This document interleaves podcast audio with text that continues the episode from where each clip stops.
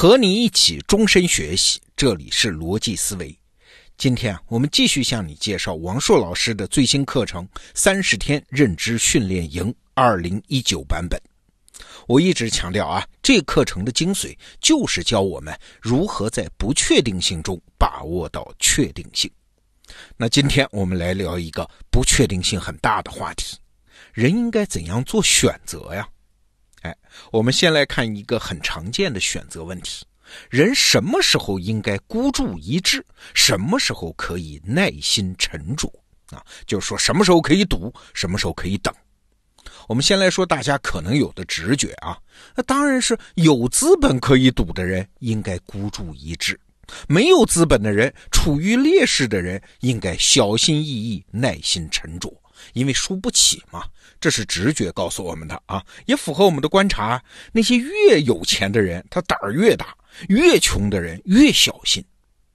但是啊，如果稍加理性分析，你会发现答案也许正好相反啊。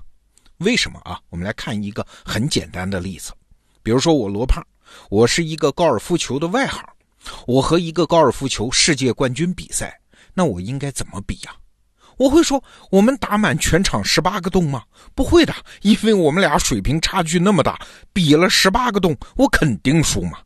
所以，如果我有机会决定比赛的规则啊，我应该说，咱俩就比打一个洞，一杆定输赢啊。因为就打一杆，我还有可能碰巧赢一把啊。你可以赌世界冠军偶然失手，你看，恰恰是弱者应该孤注一掷嘛。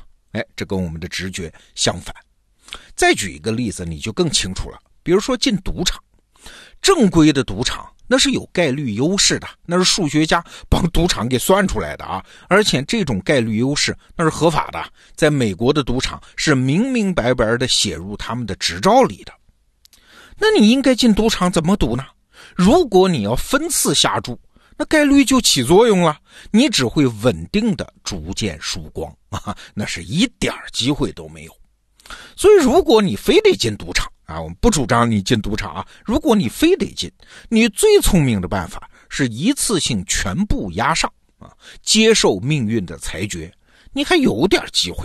你看，就这么简单。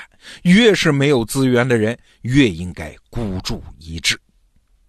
那这个道理说出来感觉很平常的啊。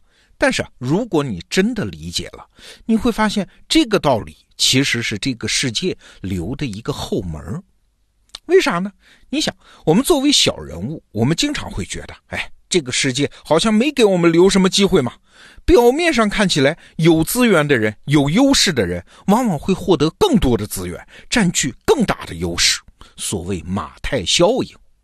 那真的是这样吗？不是啊，我们前面刚刚讲了呀，有优势的人他应该怎样？他应该等待概率自己慢慢的稳定起作用，这是他们保持优势最好的、最理性的策略啊。一高尔夫球高手，他当然应该跟我多打几把，他才不愿意搞什么激进策略啊。他正常跟我打，他就能赢，他赌啥赌啊？但这同时也就意味着，有优势的人，优势本身就是他们的绳索呀。他们的行动天然是没有什么勇气的，那自然也就不会有什么惊喜啊，因为他们不赌运气，所以不管他们的优势多大，他们也拦不住那些敢赌一把的黑马。哎，这是啥？这就是这个世界的后门啊，这就是这个世界内涵的一个逻辑悖论呐。这个世界就是靠这个后门和逻辑悖论完成结构更替，避免被锁死的，避免那些已经享有优势的人持续享有优势嘛。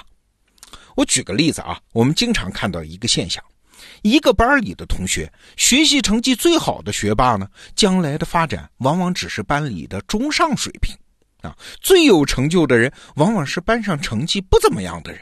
那为啥呢？过去有人分析啊，说是因为学霸读书读傻了，或者干脆说读书无用，这当然是瞎分析。用我们今天说的这个规律啊，我们就明白了，这是各自理性选择的后果。班上成绩最好的同学，他往往就选择去了那些最稳定的地方。为什么？因为这种地方有助于他们把自己的智力优势、先发优势稳定的发挥出来嘛。那当然了，也就不太可能有什么意外之喜啊，所以这样的成绩非常好的学霸会过比较不错，但是也相对平淡的一生。这是他们的选择，哎，理性选择，哎，不是他们的无奈。而那些有大惊喜的人，就是获得大成就的人啊，你看起来他们起点低，比如说创业者，一般原本就是主流边缘人物嘛。但是他们成就的实质是啥？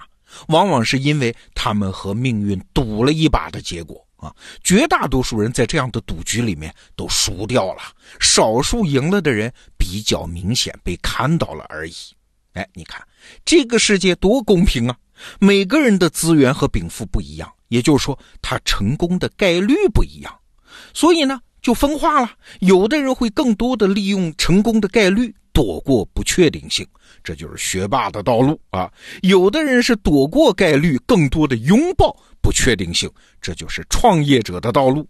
各得其所嘛，这个世界大家都有机会嘛。好，那我们再来看一种选择。刚才我们讲的选择啊，你可以在概率和运气之间搞平衡，但是还有一种选择呢，没有什么概率依据。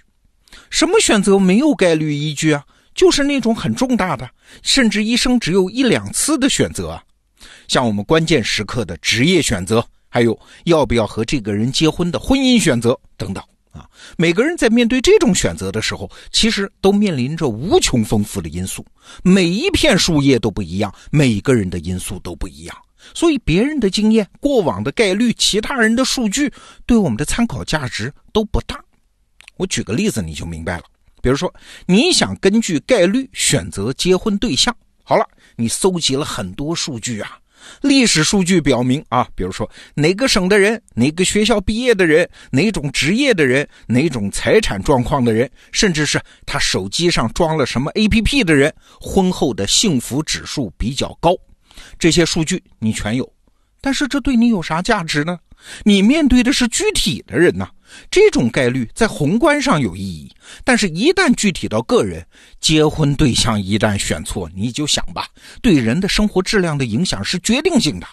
怎么选，依据多大的概率选，你都有可能遇到一个对的人，也可能遇到一个很渣的人啊！一旦遇到，对你来说就是百分之百啊！所以，对于这种重大选择，概率没有用，单一事件没有概率可言。那该怎么选呢？王硕老师在这门课里啊，介绍了一种选法，这是来自于哲学家和概率学家叫查尔斯·佩尔斯的建议。原话是这么说的：在做一次性选择的时候，逻辑要求我们的利益不再受限于自身，不能锁定于自己的命运中，而必须拥抱整个社群。同样，社群利益也不能受限于自身，而必须扩展到所有人类。它必须超越这个时代，超越所有边界。逻辑植根于社会原则。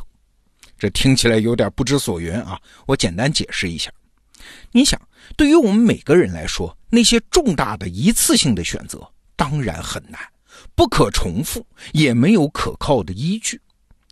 但是，如果我们跳出来呢？我们跳出个人，跳到整个群体、整个人类全部时空，那就不是一次性的选择了，那就是可重复的选择了。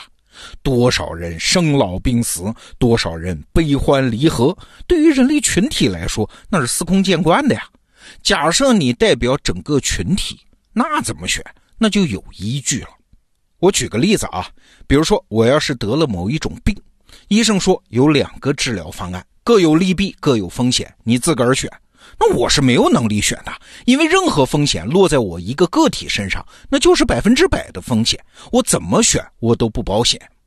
那这个时候有没有聪明的选法呢？哎，就是反过来问医生：假设我们超越边界啊，你不谈我这个个体，就是回到整个得这个病的人的群体，假设你给整个这个病人群体建议一个医疗方案。你会怎么选？那医生说怎么选，咱们就怎么选啊！即使最终证明选错了，你也是为这个病的群体贡献了一个治疗样本。从群体的角度来看，那还是有收益的。这个收益多多少少会以各种方式落到个体身上的。再比如说，我们要做一个商业上的重大选择，如果只看公司利益啊，那确实各有利弊，无从决策。那就要跳出来，跳到社会公众的高度啊，再来看怎么选。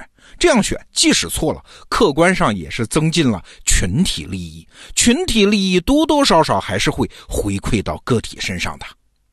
你可能会觉得这是在唱高调啊，但是你不妨想想，如果一家企业在重大选择关头，它一直是按照公共利益最大化来做选择的，那这家公司不见得会大成，但是大败的机会它确实也小了呀。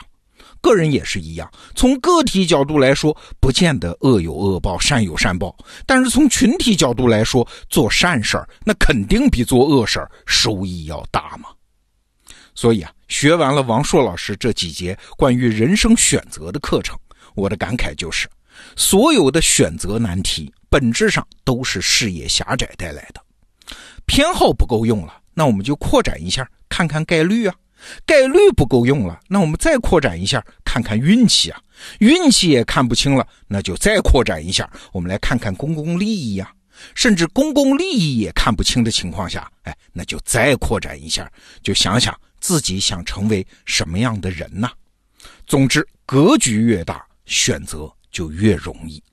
好，这个话题我们就聊到这儿。